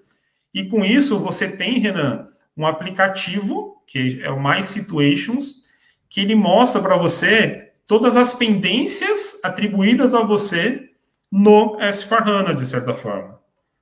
Então, tem esse ponto, assim, SAP trazendo uma funcionalidade interna para ajudar na execução dos processos. Então, não necessariamente você vai ter que abrir um relatório para ver se tem um, sei lá, uma ordem de vendas em atraso. Por ali você já recebe, opa, tem uma ordem de vendas e ela é da minha responsabilidade. Então, achei bem legal. É, e somado a isso, tem o Business Event, que é aquele. Aí requer licença, né? Então, sei lá, fiz criei um novo material, modifiquei o um material, ele gera uma notificação que aquele material foi criado ou atualizado, e você pode enviar para um parceiro. Então, você envia para o SAP Mesh, que é lá no BTP, a SAP mudou o, Enterprise Message para SAP Mesh. Então, assim, ó, criei, é, atualizei o material. Então, eu envio para o BTP, aí lá no BTP eu decido o que eu quero fazer. Ó, eu vou informar o meu cliente que esse material foi atualizado e o meu cliente vem no S4HANA pegar a atualização dele. Ou eu vou ler qual que é a atualização desse material e eu vou é, enviar para os meus sistemas legados. Então, é, é, é gatilho, né? Então, Business Event é gatilho. Então, são três pontos bem relevantes aí no S4HANA. A partir da versão 2020, eles já estão bem, bem legais, assim.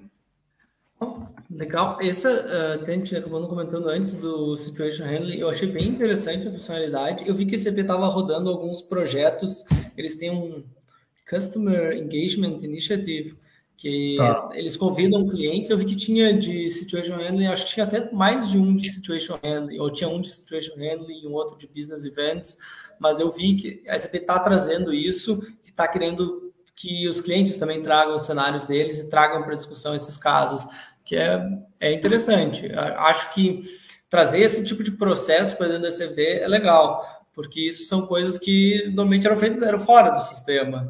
É. É, o fulano chamou fulano, o fulano olhou o relatório e mandou por e-mail para alguém, é, aquele outro Excel que eles baixaram e aí vão lá marcando as entradas que tem problema e passa por e-mail para alguém. Então, a SP, de certa forma, está trazendo mais processo para dentro do sistema e fazendo as coisas ficarem um pouquinho mais ligadas. Ele é mais ou menos como uma cola.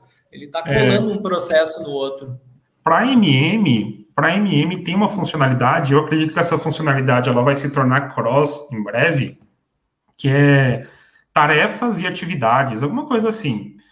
Uh, o que, que, que ela faz? Né? Então, por exemplo, o coordenador de compras ele pode criar uma tarefa e essa tarefa ele pode, ele pode direcionar para um comprador. Fala assim, ó, Renan, verifica para mim os pedidos em atraso e liga para o fornecedor X sei lá, então dentro do sistema já vai é, otimizar o fluxo de trabalho interno, assim, de processos. Então é, é bem legal. E quando a gente fala em times e responsabilidades, é, para desenhar workflow ficou bem mais flexível. Agora que eu começo a entender o porquê que o nome é workflow flexível na S4HANA.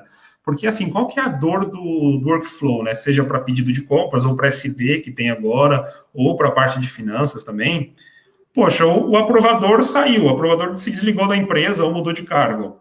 Aí eu tenho que ir lá em todas as minhas regras de workflow e mudar ele. Com o times e responsabilidades, eu defino o meu aprovador aqui e eu conecto ele às minhas regras de workflow. Posso, posso conectar ele a 100 regras de workflow, de MM, de SD, de FI. E quando ele sair da empresa ou ele mudar de cargo, eu só mudo ele aqui. Aí ele já atualiza para os meus próximos documentos. Então, achei bem legal isso, porque é uma dor atualizar, quando, quando, quando se usava ainda estratégia de liberação, poxa, tem que atualizar os aprovadores, ou no workflow flexível é bem chato atualizar também, bem, não é tão intuitivo. É verdade, e essa é uma área planos workflow que tem muito desenvolvimento, tem muita coisa para ser feita, porque planos os workflows clássicos, eles tinham muitas limitações, eles nunca eram o que a empresa queria para um determinado processo. Pelo menos uh, isso eu vi, assim. E uma outra coisa que eu achei legal do próprio do document, porque já fiz também a prova de conceito de criar alguns workflows para automação dos processos de recebimento de nota, que é uma, é uma dor, assim, dentro do GRC é, não tem um workflow. Então, dentro do GRC era muito difícil de eu ter uma estratégia, ter um workflow, alguma coisa que transformasse aquilo num processo de negócio com esse tipo de regra de notificar alguém, pedir uma ação de alguém, isso tudo ficava fora do sistema. Acho que essa funcionalidade de workflow aí dá para integrar agora com várias uh, soluções da ECP, o próprio CR também tem solução, tem workflow dentro dele, então eram coisas que no passado o processo não estava no sistema, o processo era sempre fora. Ele não tinha um desenho, ele não tinha uma cara no sistema, só tinha um relatório, tinha um botão lá, para executar um relatório. Mas o que acontece até eu gerar o relatório? O que acontece depois que eu executo aquele relatório? Era Excel, era é computador, a máquina local do usuário, era uma pasta na rede, e agora está dentro de um processo. Eu consigo ver isso e consigo disparar essas ações. Então, quando eu tenho as coisas dentro do sistema, é mais fácil de eu ter uma, um acompanhamento mais próximo e ter um monitoramento do que está acontecendo. Eu vejo que hoje, por exemplo, com esse tipo de solução, workflow, que eu tenho logs, eu tenho os tempos, eu tenho tudo gravado, eu consigo gerar relatórios, eu consigo ter SLAs dos meus processos, eu consigo desenhar um relatório que eu digo, olha, meu tempo médio de recebimento de mercadoria é esse aqui, meu tempo médio de lançamento de fatura é isso aqui, eu tenho tantos desvios. Acho que aí vem um outro uma outra coisa que a gente não começou falando, mas eu tenho que procurar ainda um cara que é especialista para falar, que é o Process Mining. Esse é, é o próximo, uh, digamos assim, rincão a ser explorado dentro do SAP, porque hoje as empresas ainda não estão explorando isso. É, a SAP ela, ela tem um acordo de parcerias com a, com a Celonis, não sei se você conhece. Sim. É, e eu conversei com uma, com uma consultora, ela era consultora MM, ela trabalha num cliente multinacional hoje, e ela é a, a cabeça ali do, do Process Mining do Celonis. E assim, poxa, gera. É, ela me contando assim os casos, você vai monitorando os times, as operações, e através da mineração do processo você consegue enxergar gargalos, pontos de otimização. Muito legal. É uma área que eu não conheço é, na prática mesmo, mas o mercado já está se movendo para isso. Sim. É, a Celonis é uma, em teoria, era uma startup, é uma empresa hoje que vale 10 bilhões de dólares, é a valuation da Celonis. E eu vi um demo deles também uma vez no, no TechEd, que eles já tinham, já tem cenários pré-configurados para o SAP, que eles já faziam leitura dos logs com as tabelas, com os campos, e eles já conseguiam te dar algumas coisas pré-prontas de você poder analisar o desvio de processo, quantas vezes o usuário teve que editar uma ordem, quais são as informações que ele edita, quais são as causas mais comuns e quais são as alterações mais comuns. E eu achei uma ferramenta muito interessante. Acho que é, é, é um ponto a ser explorado. É. A SAP também tem uma outra solução, agora eu não lembro qual que é. A SAP, ela comprou uma empresa que é de BPM e de Process Mining e tem alguma coisa agora nesse sentido. A Signável. Signável. Signável. É, a SAP acho que ela não, não conseguiu mais comprar a Celonis porque o valuation já estava muito alto, mas eles compraram uma empresa, então eles também têm uma solução. Eu, eu não, não acompanhei recentemente, mas eu sei que tem uma solução. A Signável faz tanto o BPM, gerenciamento de processo de negócio, como tem solução de process mining. É, e... eu, tenho, eu tenho visto muito, eu tenho mexido muito aqui é, em assuntos não SAP, né? Vamos chamar assim, e muitas ferramentas no code. Então, onde eu integro diversas ferramentas, inclusive até o próprio S4HANA, utilizando ali é, ferramentas no codes. Então, você faz diversos processos de integrações sem utilizar código propriamente dito. E uma das ferramentas que eu utilizo é chama-se Integromat, tem uma especializada na utilização dela, e quem comprou ela foi a Celonis. Coincidência. Bom, legal. E, bom, então, Desan, eu primeiro já vou te agradecer pelo tempo, uma hora e quarenta, mais ou menos, a gente já está conversando. É um tempo importante um consultor especialista que tem vários projetos, várias coisas para fazer. Obrigado pelo teu tempo e por responder várias perguntas que apareceram aí no chat, dúvidas que eu tinha também. E se tu tiveres considerações finais aí, quais comentários tu quer fazer, deixar teus contatos, ah, onde é que o pessoal te segue, qual é o teu TikTok. As dancinhas lá no TikTok. É, me segue no, no LinkedIn. LinkedIn é o que eu tenho usado assim com uma frequência maior, Instagram também. Eu queria aproveitar para agradecer a, a, o convite e o espaço aqui, Renan. Muito obrigado. É, é um, a gente está é o quarto, né? A quarta sem especificação que você faz. Continue aí trazendo conhecimento e pontos de discussão para a gente, que a comunidade agradece aí. Muito obrigado mais uma vez pelo espaço. Valeu, Desan. Então, boa noite aí, pessoal. Boa noite, Desan. Aproveita aí São Paulo. Tá bom, boa noite. Tudo de bom para vocês. Um abraço, pessoal.